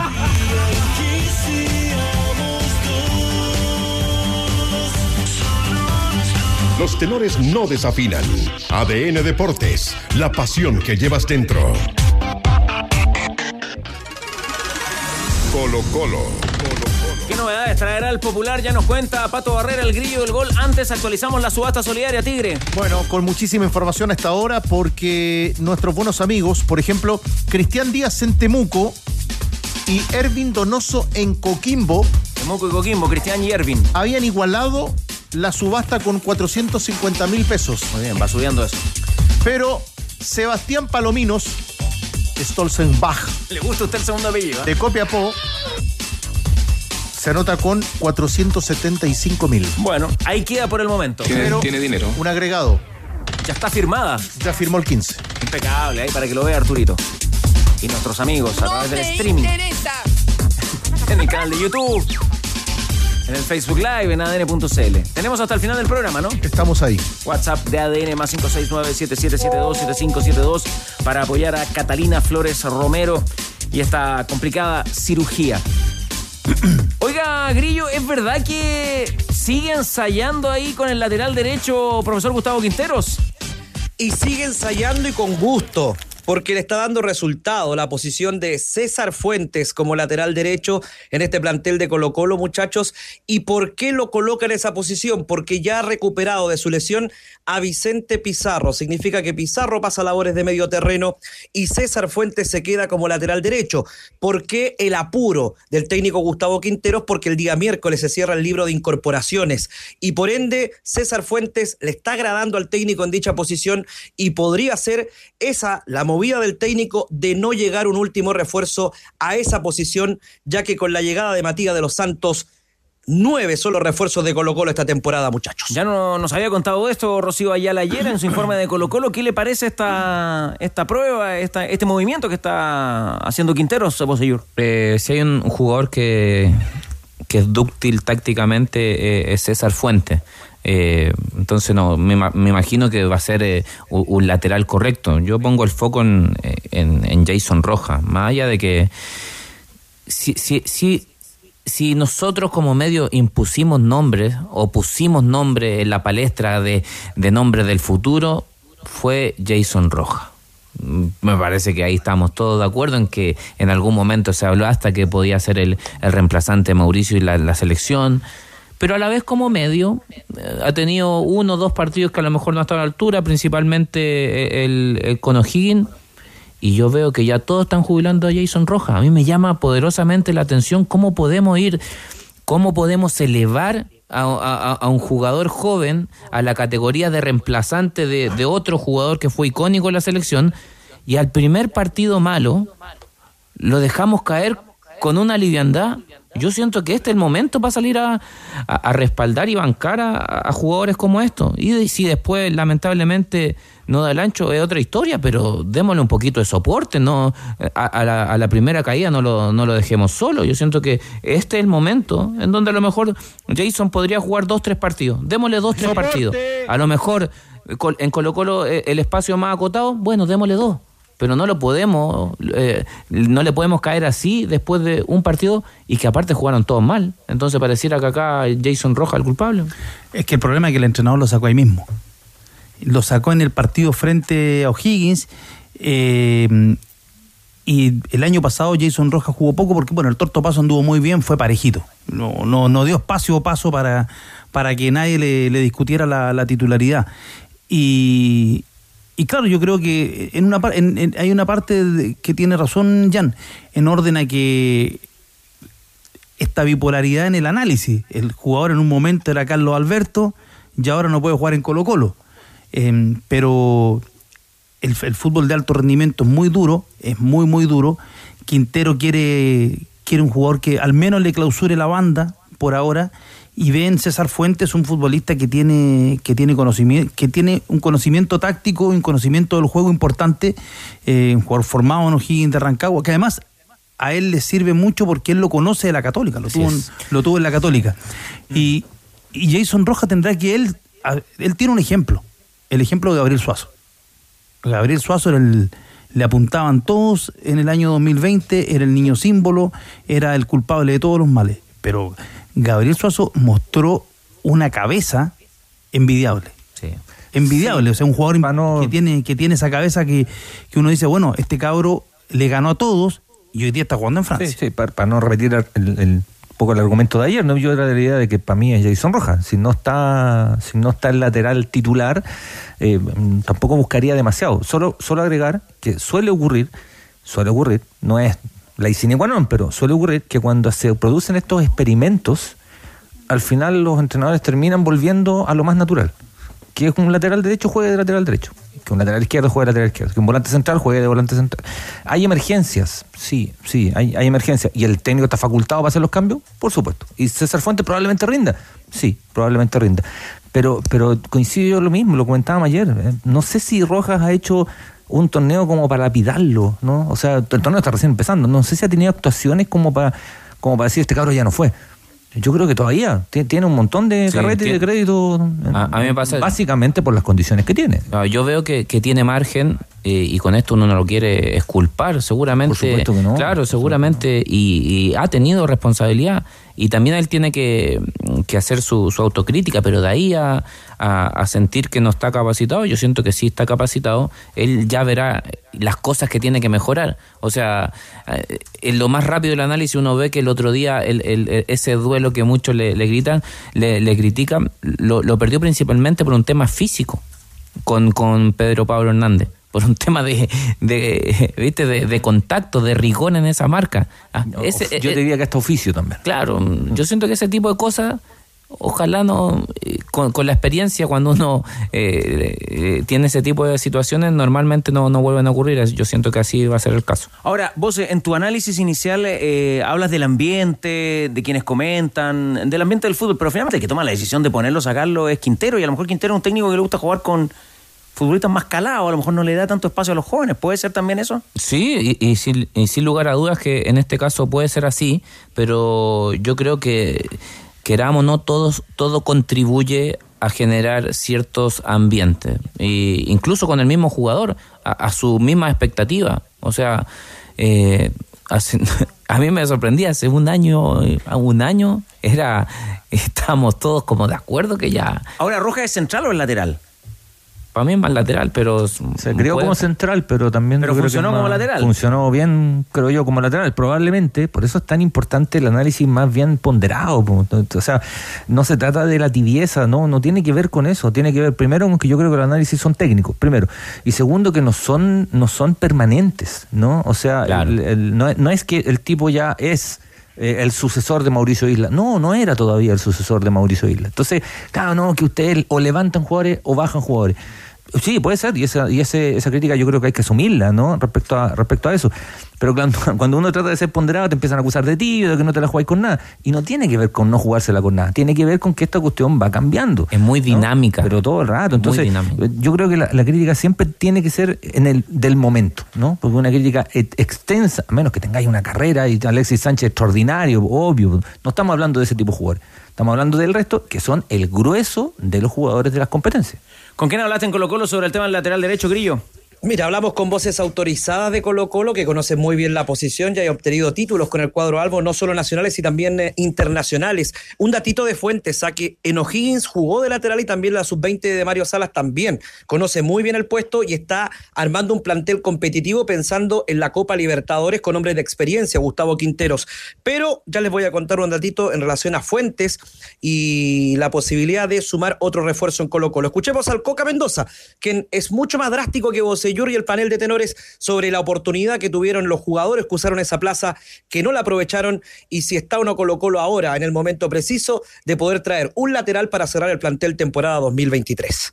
Jason Rojas y Bruno Gutiérrez se perdieron la gran oportunidad de tener un puesto titular en Colo Colo. Pero bueno, ahora, sin duda alguna, hace falta, mucha falta, sobre todo se ve en el partido con O'Higgins, que hace falta un lateral derecho de, que maneje muy bien el puesto. Bimber ha andado bien por el otro lado, eh, no, no, ha, no ha tenido mayor dificultad, pero por la banda derecha, el otro día con O'Higgins mostramos un inexpertín en esa posición, así que yo creo que necesitamos a alguien en el puesto y, y a lo mejor no es mala idea también probar con César y Fuentes por banda y seguir con el bicho Pizarro en el medio, pero cuando pase algo por esa banda, ¿quién vamos a colocar? ¿A quién vamos a colocar? Es lo que proyecta Gabriel Mendoza pensando en este Colo Colo 2023. Les decía, tenores, con esta opción de tener por la banda César Fuentes y estas alternativas de la cantera de Colo Colo en dicha posesión, en el caso de Rojas, Colo Colo, al igual que la Universidad de Chile, estaría cerrando el plantel 2023, dejando de lado la opción de traer un lateral para reforzar el equipo, sino que esperar hasta la temporada de invierno donde se abre el libro de incorporaciones y poder traer un refuerzo dependiendo del rendimiento que tenga el equipo. En lo que tiene que ver con lesiones, sigue con trabajo diferenciado, los problemas en su espalda están complicando a Leonardo Gil, que todavía no trabaja con normalidad con el resto del plantel, ya lo han dicho muchachos, ayer la reprogramación para Colo Colo se pone al día con Ñublense el lunes 13, 20 horas en el Estadio Monumental. Ese es el panorama en Colo Colo con el grillo Pato Barrera. Claro, más drástico el Coca Mendoza, Cristian Arco, ¿eh? indudablemente. Sí, que una visión distinta también. Yo creo que es una visión de un, de un exjugador que, que además siempre eh, es como que le habla al hincha de Colo Colo. ¿no? Me parece que le habla al hincha de, de Colo Colo. Ya, ¿usted cuántos partidos le, lo, quiere ver a Jason Rojas? ¿Confía en el muchacho Danilo? Que a mí lo que me llama la atención con Jason Rojas es el momento, porque él en 2020 respondió, respondió en un, pésimo momento para Colo Colo y, y algo le pasó en el, en- el camino, en esa, en esa consolidación, en esa transición de, bueno, ya, ahora el, puesto es tuyo, o peléalo con, con Opaso. El año pasado... Pero, pero es lo que hablamos, pero es lo que hablan ustedes del futbolista joven. Claro, po. jugó año- mucho el 2020 y ¿qué pasó después? Exactamente. No jugó más. Y no es tan extraño que eso Y- y, pase. ojo, y en 2020 jugó porque andaba bien. Jugó, anduvo bien, Claro, pero, y- pero la adaptación es pero, eso también. pero el año pasado, por ejemplo, el, el Torto Paso no tuvo, no tuvo discusión. Fue Es muy regular. No, pues no tuvo discusión. Entonces ahí seguramente entre que se frustró, entre que no tuvo el rendimiento y que no tuvo tanta continuidad. Si la, es que la, competencia es, clave. pues, la tener competencia para el no digo jugador que juegue porque juegue, ¿ah? no estoy No, no, pero diciendo es que- eso. es Estoy que diciendo, la- no está el titular. Por decreto no, no, si las cosas no son por decreto. Pero tener pero- competencia para el Claro. deportista ya es, es la clave. Si no, a- si no compite, Porque ah, con esto, a mí me parece que la cabeza lo liquidáis un poco. O sea, voy, a, voy a poner a un volante central de lateral derecho porque, porque no, me, no me diste el ancho. Y lo entiendo, porque es rol del entrenador. Lo entiendo. El entrenador tiene que ganar partidos. ¿no? Estamos, Si no lo claros. echan a él. Estamos claros. Si no lo echan Así a él y va, y va a la segura. Estamos claros. Por eso es tan difícil el fútbol. Si el fútbol no es tan simple como 11 tipos para el lado. No, si no es tan simple. Porque estáis hablando de recursos humanos también, de material humano, no solo desde el punto de vista táctico. Hay un montón de cosas que nosotros, que no hemos jugado nunca y, y- y ya han sido jugados, hay un montón de cosas que nosotros no sabemos y no vamos a saber. Eh, eh, mi, mi tema es, tienes el, tu activo como club, ¿no? Tu patrimonio en el cual invertiste una, una cantidad importante de dinero durante su formación. Lo promueves al plantel y le vas a dar de margen un, un partido malo. Al- Yo en ese sentido eh, entiendo todas las dinámicas y presiones que hay sobre el entrenador, después si no gana se le cuestiona su trabajo, todo, pero yo como club, en ese sentido, creo que hay que exigir o hacerle ver al entrenador que con este tipo de jugadores que son tu activo hay que tener más margen. A lo- no te digo un margen o un margen eh, grande, pe- pero un margen distinto que- otro jugador que traiga a la institución. ¿Esa tiene que ser una conversación de Quinteros con Morón, por ejemplo? Con el club, con el club. Eh, eh, es- eso tiene que ver con eso. Con Petrobras gana un año gratis de combustible cada semana. ¿Cómo? Registrando tus boletas superiores a 20 mil pesos en petrobras.cl. Petrobras, esa es la invitación. Y hay una reprogramación también en el fútbol del ascenso. ¿Qué pasa ahí, Tigre? que comienza con su primera fecha el próximo día viernes. El primer partido será el de Cobreloa y San Marcos de Arica. A la cancha otra vez en el ascenso Cobreloa. Pero está reprogramado. No se juega este fin de semana el partido. Entre Rangers y la U de Conce. Está complicada la situación en el Maule. Cada día está un poquito más complicado. Tal cual, como marca el tenor Cristian Arcos, por eso el partido entre Rangers y la U de Conce no se juega y será reprogramado. Oiga, Danilo, le- me queda dando vuelta lo suyo. Eh, ¿No será también porque el 2020 Roja jugaba por esa banda con Solari? que era otro equipo. Al fin, bueno, Solari, ojo, acuerda las declaraciones de, de Quintero cuando llega Solari. Es un juvenil que viene a. de Oreo. Que viene a. Vamos a ver cómo anda. Y después el cabro salió y se transformó. Debe ser el mejor negocio que ha, sol- que ha hecho el fútbol chileno desde Palestino con Fabiani, desde San Felipe, Palestino con Fabiani. Eh, pero el fútbol es, es muy brutal, es presente y futuro, no hay pasado.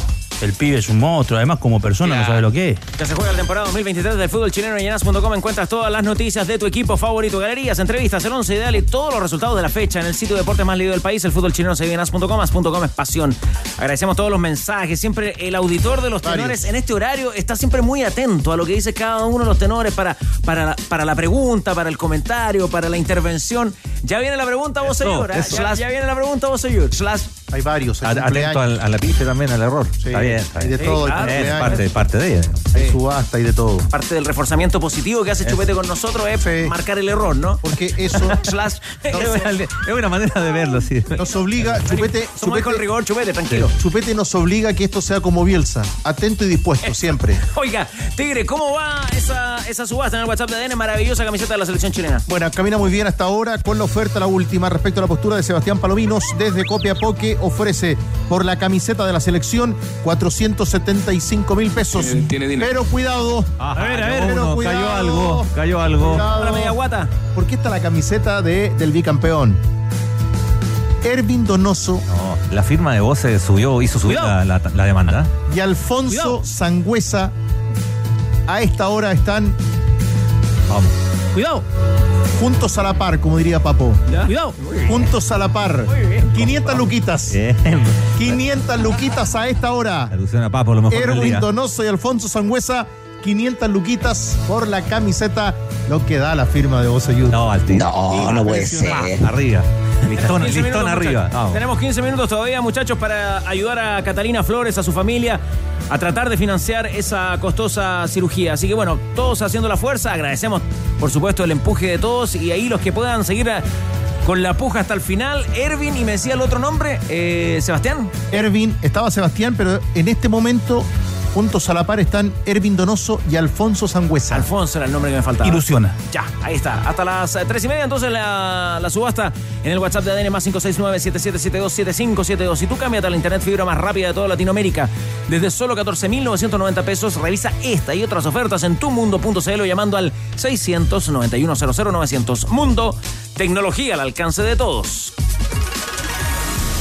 Universidad Católica. Universidad Católica. Un chileno más en el equipo cruzado, Álvaro. Y se trata de Matías Dituro, que ya fue notificado de su nacionalización, ya es chileno, el portero de la Universidad eh, Católica, estaban esperando en Cruzados por esta notificación, ya se había filtrado incluso la resolución este fin de semana, pero ya, ya está en manos del jugador esta nacionalización que le permite a la Católica completar su plantel porque también ya está en Chile. Brian Rovira, el eh, volante colombiano, en esta mañana a nuestro país y se hizo los exámenes médicos. Mañana será presentado en la precordillera como el nuevo y último refuerzo para el equipo de Ariel Holland. Se le preguntó a Matías Dituro sobre la selección chilena. Una opción puede ser ahí en la, portería Matías Dituro ya con eh, el carnet chileno. Se le preguntó si le ilusionaba o no estar eh, considerado por Eduardo Berizzo la palabra de Matías Dituro.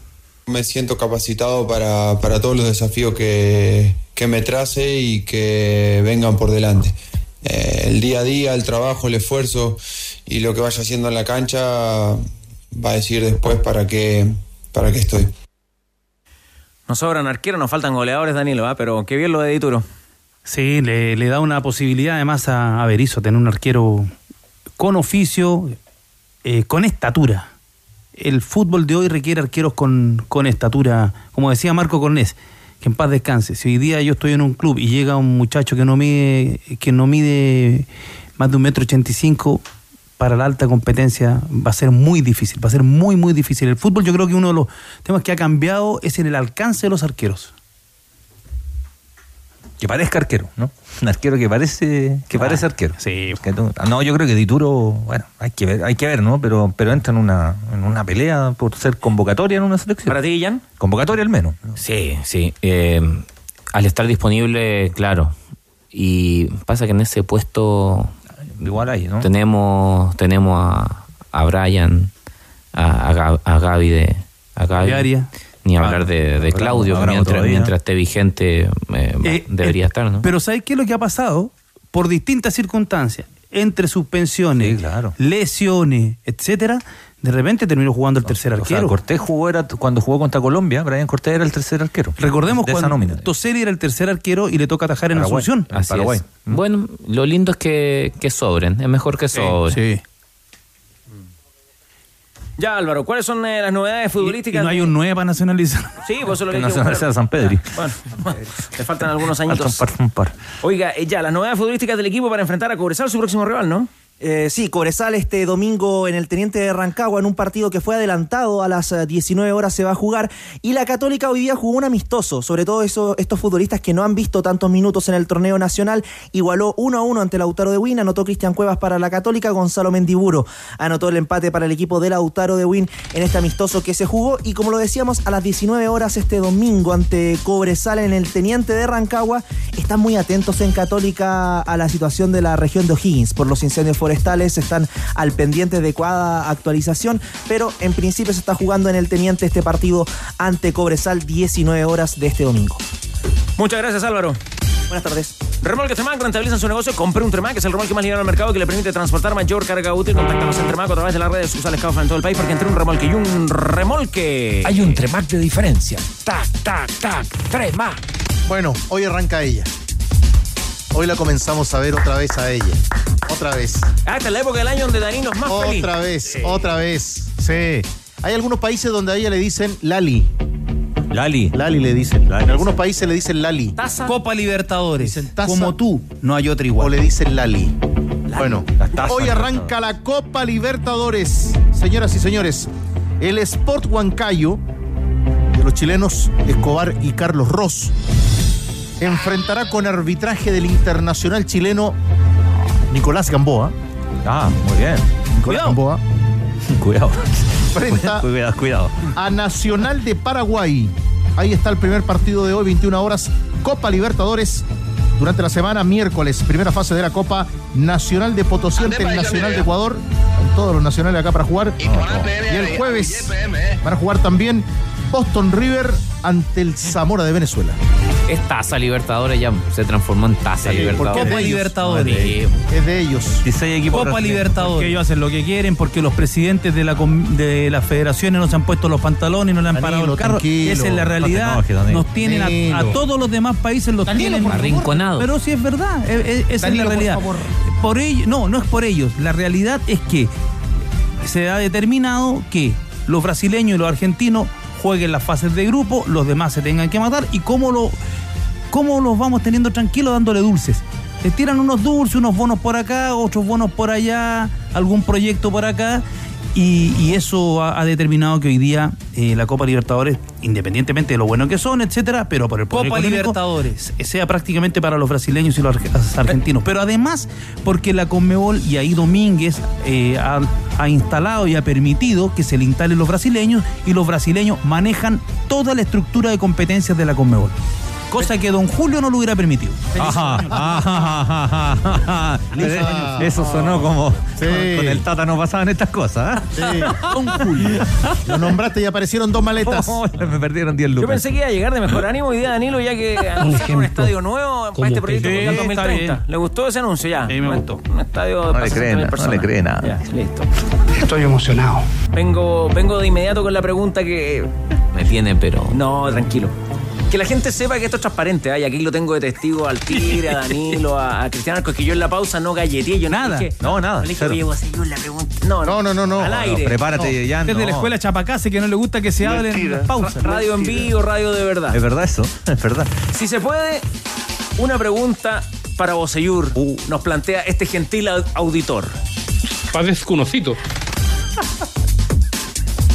En Chile, ¿los jugadores trabajan en doble jornada? Si la respuesta es no, ¿Por qué no? ¿No nos hace falta? Dice técnica, técnica. una pregunta al especialista, digamos. Buena pregunta. Muy buena pregunta. Eh, cada vez se está trabajando más en doble jornada, pero la doble jornada no está siendo en el club, sino que está siendo prácticamente a nivel personal, supervisado por profesionales del club y tiene que ver principalmente con ejercicios eh, ligados a, a- a la musculación. Pero sí es una práctica que, que se está dando, pero cada vez más. Ahora, muchos idealizan la doble jornada, la idealizan, pues era como, hay que trabajar ocho horas. No, como tener al gallo Yo sentado recuerdo, ocho, ocho hay horas que, en la oficina. yo Yo recuerdo recuerdo un entrenar entre- ocho horas. entrenador que, que me dijo, se idealiza la doble jornada y no, no, muchas veces es contraproducente. Usted le no tocaron las dos, las dos variantes, ¿no? Doble A- veces sí, pero- Yo creo que eh, es buena cuando, cuando tú tienes la capacidad de estar en un periodo de concentración en, en donde te supervisan o monitorean la alimentación y el descanso, pero si es que no, en- no es en ese proceso, a veces es perjudicial, porque en, en dos jornadas sobrecargas, mientras que en una puedes hacer el mismo volumen y tienes más periodo de, de- de descanso, entonces me gustan las dos, pero no, Ahora, nuestra querida Chilean Premier League. ¿Usted, eso de, la, de los trabajos en la tarde se cumplirán o algunos sacarán la vuelta? ¿Cuál será el porcentaje ahí? Hay algunos que son bien mateos. Pero como a- hablando de la doble jornada y como nos gusta idealizar, en Europa no se. Muy rara vez. Pocaso. Muy rara vez se trabaja en doble jornada. En Italia parece que alguna que otra he escuchado. Pero en los otros lados, más bien entrenamientos cortos, intensos. Y mucho descanso. Impecable, ¿ah? Ha nacido una nueva sección. Los tenores responden. Queda a disposición de nuestros oyentes. Los tenores responden. Cuidado. ¿Estás seguro lo que está diciendo? Pero por supuesto, siempre WhatsApp de ADN, más 569-7772-7572. que ayuda para las subatas Ahora, perdón. para resolver las inquietudes. Me, me tocó que algunos comentaban en la casa que tenían doble jornada. Pero no era. No, no, no, no. No, no, no, no. Es la respuesta que esperábamos. Ya comenzó la liquidación de No. temporada Easy con los mejores descuentos para los veranistas del hogar. Encuentra ofertas especiales para ti en ventilación, piscina, terraza, aire libre y mucho más. Te esperamos en nuestras tiendas y en easy.cl. Easy, renueva el amor por tu hogar. No anden sapeando. Quilín 5635. Usted, ingeniero Sugarrat, debería haber llegado de riguroso negro a comentarnos este informe. ¿eh? Como los viejos tiempos, ah, les vengo a contar cosas de Quilín 5635, de la Bien. Asociación Nacional de Fútbol Profesional. Lo decíamos en titulares, lo adelantábamos, eh, tenores, eh, tarjeta roja o tarjeta amarilla para el organismo que rige el fútbol nacional. Bueno, ustedes lo decidirán después de los audios que vamos a escuchar, que es particularmente de uno de los abogados que representa a Javier Castrilli, el expresidente de la Comisión de Arbitraje de nuestro país, luego de conocerse el veredicto de ayer del primer juzgado laboral de Santiago, que determinó el pago de 147 millones de pesos por parte de la NFP a el ex internacional argentino. ¿Y por qué decimos amarilla o roja? Porque resulta que la pretensión inicial de la demanda del argentino era el pago de 1.140 millones de pesos, lo que era una cantidad brutal y que podría haber dejado prácticamente quebrada a la Asociación Nacional de Fútbol eh, Profesional. Vamos a escuchar a Diego Sobarzo, que es uno de los eh, cuatro abogados, junto a Pablo Herrera, Jimena Bravo eh, y Benjamín eh, Calidonio. Él es docente de Derecho de Trabajo, del trabajo también de las Universidades de las Américas, y que nos daba cuenta de las sensaciones con respecto al veredicto que se conoció en la jornada de ayer, eh, que para él no es el pago de un despido injustificado, un daño moral, sino derechamente de la indemnización por la vulneración de derechos fundamentales. Lo escuchamos a Diego Sobarzo. La, sensación, eh, en términos generales, es una buena sensación, no por los montos propiamente tal. Lo que se estaba demandando acá era una vulneración, un despido eh, vulneratorio de derechos fundamentales. Entonces el juez tiene este campo de acción, pero igual se accede a esta solicitud porque el despido fue vulneratorio de derechos fundamentales. Específicamente, el derecho fundamental a la honra. Eh, en ese sentido, y entendiendo esos conceptos, para nosotros es una sentencia eh, muy decidora, porque no solo condena al máximo, sino que también eh, otorga un adicional que es el daño moral. ¿Por qué ellos como equipo jurídico no lo sienten como una derrota si es que inicialmente se estaba aspirando al pago de 1.140 millones de pesos? Bueno, ellos hablan de que este monto era testimonial y explica por qué se debe esa cifra en particular.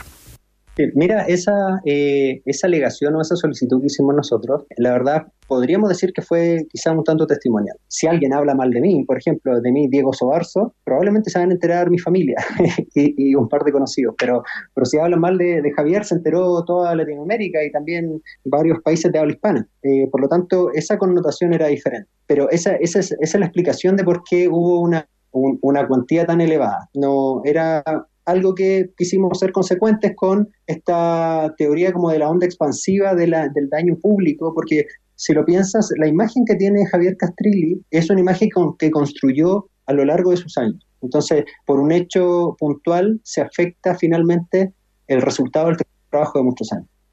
Por último, consultamos a la Asociación Nacional de Fútbol Profesional si es que iba a haber una apelación y nos dijeron que por el momento los abogados todavía no se pronunciaban al respecto, pero lo más probable es que esto ocurra, digamos. Y el propio Sobarzo nos explica que no se trata de una apelación, sino de un recurso de nulidad. Y esta es eh, la explicación también al respecto.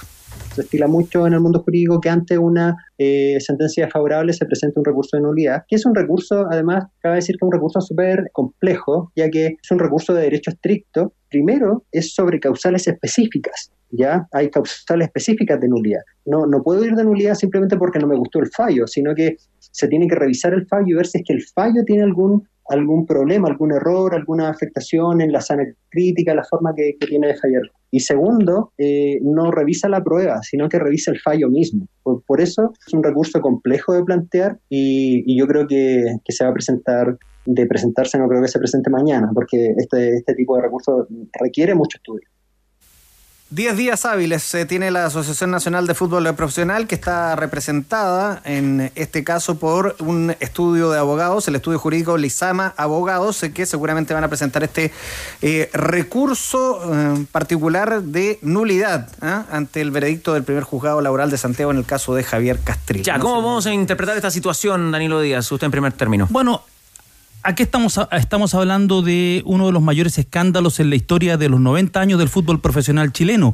Eh, yo creo que no tan brutalmente, eh, a ver, quiero ocupar bien la palabra. Eh, eso fue delictual, lo de Orema la organización que se de árbitros que se arregló para ganar para ganar el concurso de la Polla Gol eh, y no sé nunca se pudo saber realmente cuántos concursos de la Polla Gol ganaron porque arreglaban partidos. En los 80. En los años años Aclarar 80. Aquí el punto es que forma parte de esto del escándalo del partido entre Huachipato y Copiapó donde hubo intervención del VAR comprobada, hubo investigación periodística, la hizo la revista Tribunal y la hizo este programa, y eso quedó eh, meridianamente claro, además por las sanciones tanto de la primera sala como de la segunda sala del Tribunal de Disciplina en la NFP. Castrilli estaba pidiendo una brutalidad de plata y los tribunales le dijeron que no. Yo la duda que tengo, y yo creo que aquí no la vamos a resolver, es si a él este dinero que le están pagando es por los meses que faltaban para terminar el contrato que concluye el 31 de diciembre. Eh, vale decir, mayo, junio, julio, agosto, septiembre, octubre, noviembre, diciembre, o es un daño indemnizatorio, porque veían la sentencia, le pagaron, eran 20, son, creo que son 26 millones por el daño moral. Exactamente. Sí. Claro, esos son los 26 millones por el daño moral. Eh, pero aquí es lo que corresponde. ¿Y cuál fue el problema? Que la NFP no se pudo defender como correspondía. Y aquí vamos al punto central. Porque si la NFP se defendía como decía todo lo que tenía que decir y tiraba el mantel, la NFP tendría que haber dicho que Castrilli fue despedido por quizás por notable abandono de deberes, porque él sabía y se le informó de todo lo que había pasado y lo que estaba pasando y no investigó, no investigó. Pero en una de esas, y yo creo que aquí está la madre del cordero, nadie quería en Quilín que se supiera realmente lo que pasó. Lo que pasó desde que se aplazó la liguilla, desde que se salvó a Huachipato, desde que a Copiapó lo tiraron al bombo y de todo lo que pasó en esa serie.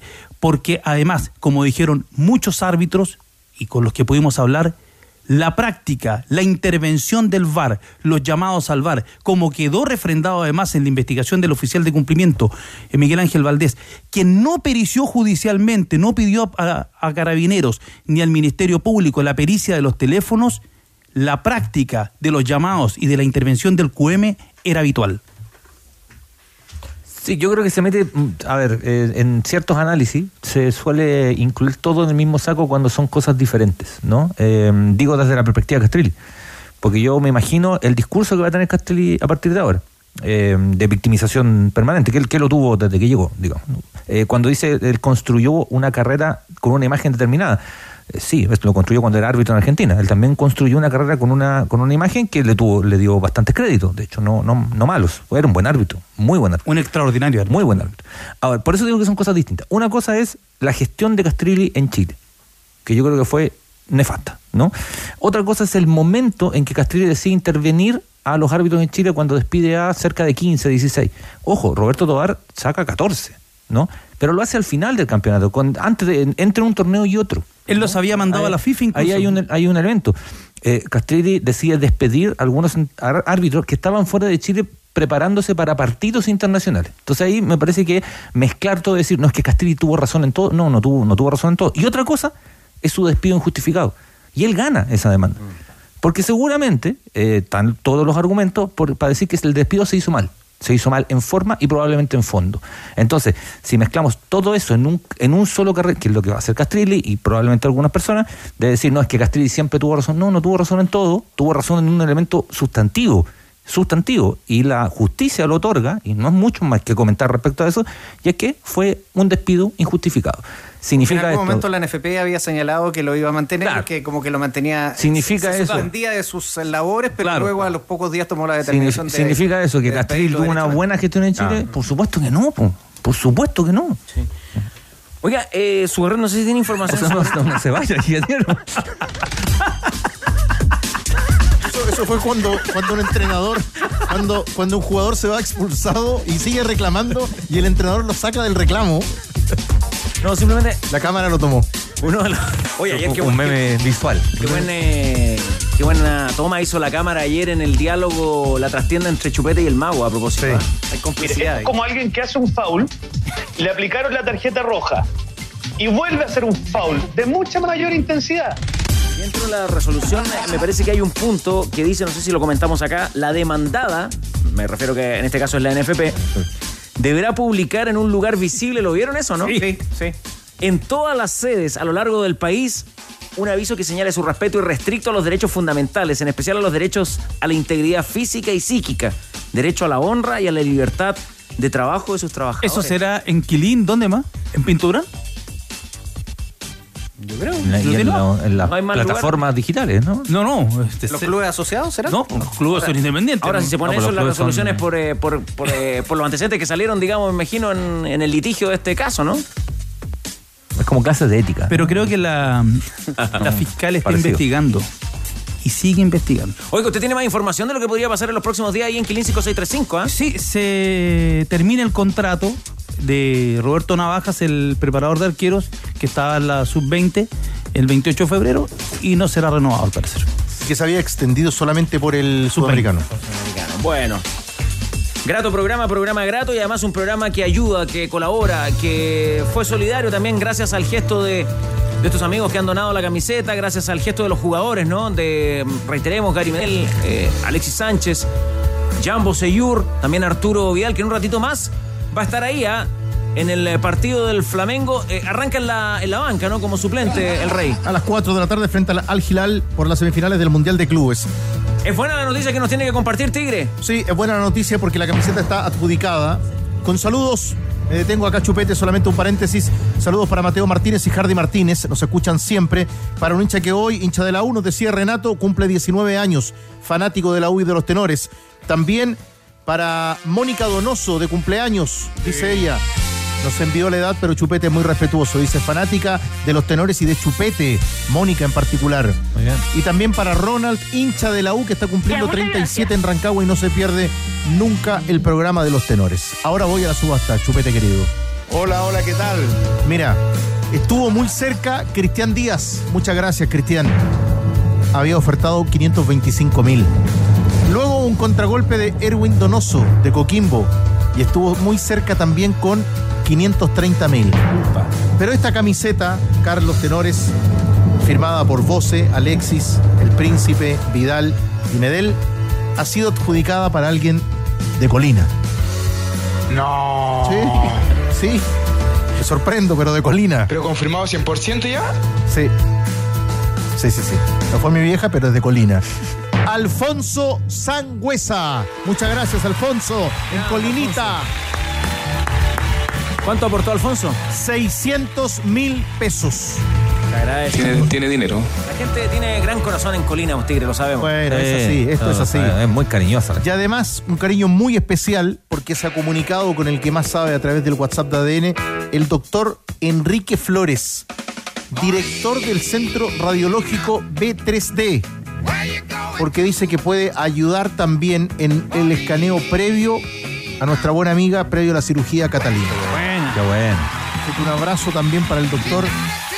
Para el doctor Enrique Flores, que ayudará a Catalina Flores, tal cual como han querido hoy aportar los tenores y nuestros amigos en sintonía. Puras buenas noticias para terminar el programa. Gracias, eh, tenores, Danilo, Jan, Cristian, Kian. Fogerty por maná. Ah, Que venga Fogerty. Ah, bueno, ahí hay otro candidato, John Fogerty por Maná. Amar Azul. Amar Azul. Eh, también el trovador estaba pendiente de eso. ah, Santa Feria.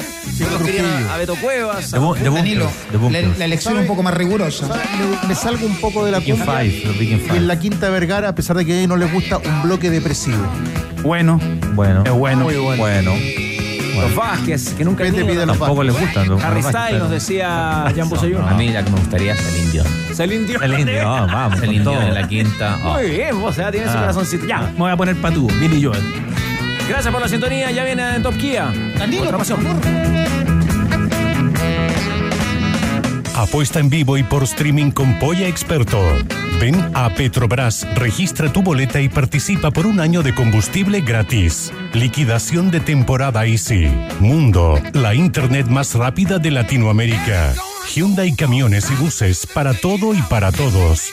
Hablemos de fútbol femenino, una invitación de Volkswagen, Caja Los Andes y Tremac. La diferencia entre un remolque y un remolque. Presentaron ADN Deportes.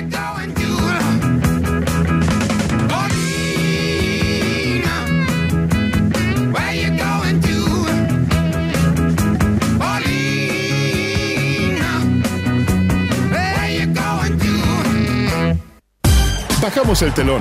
Los tenores vuelven mañana para otro auténtico show de deportes. Revive este capítulo y todos los que quieras en adn.cl en la sección podcast. No te pierdas ningún análisis ni comentario de los tenores ahora en tu plataforma de streaming favorita.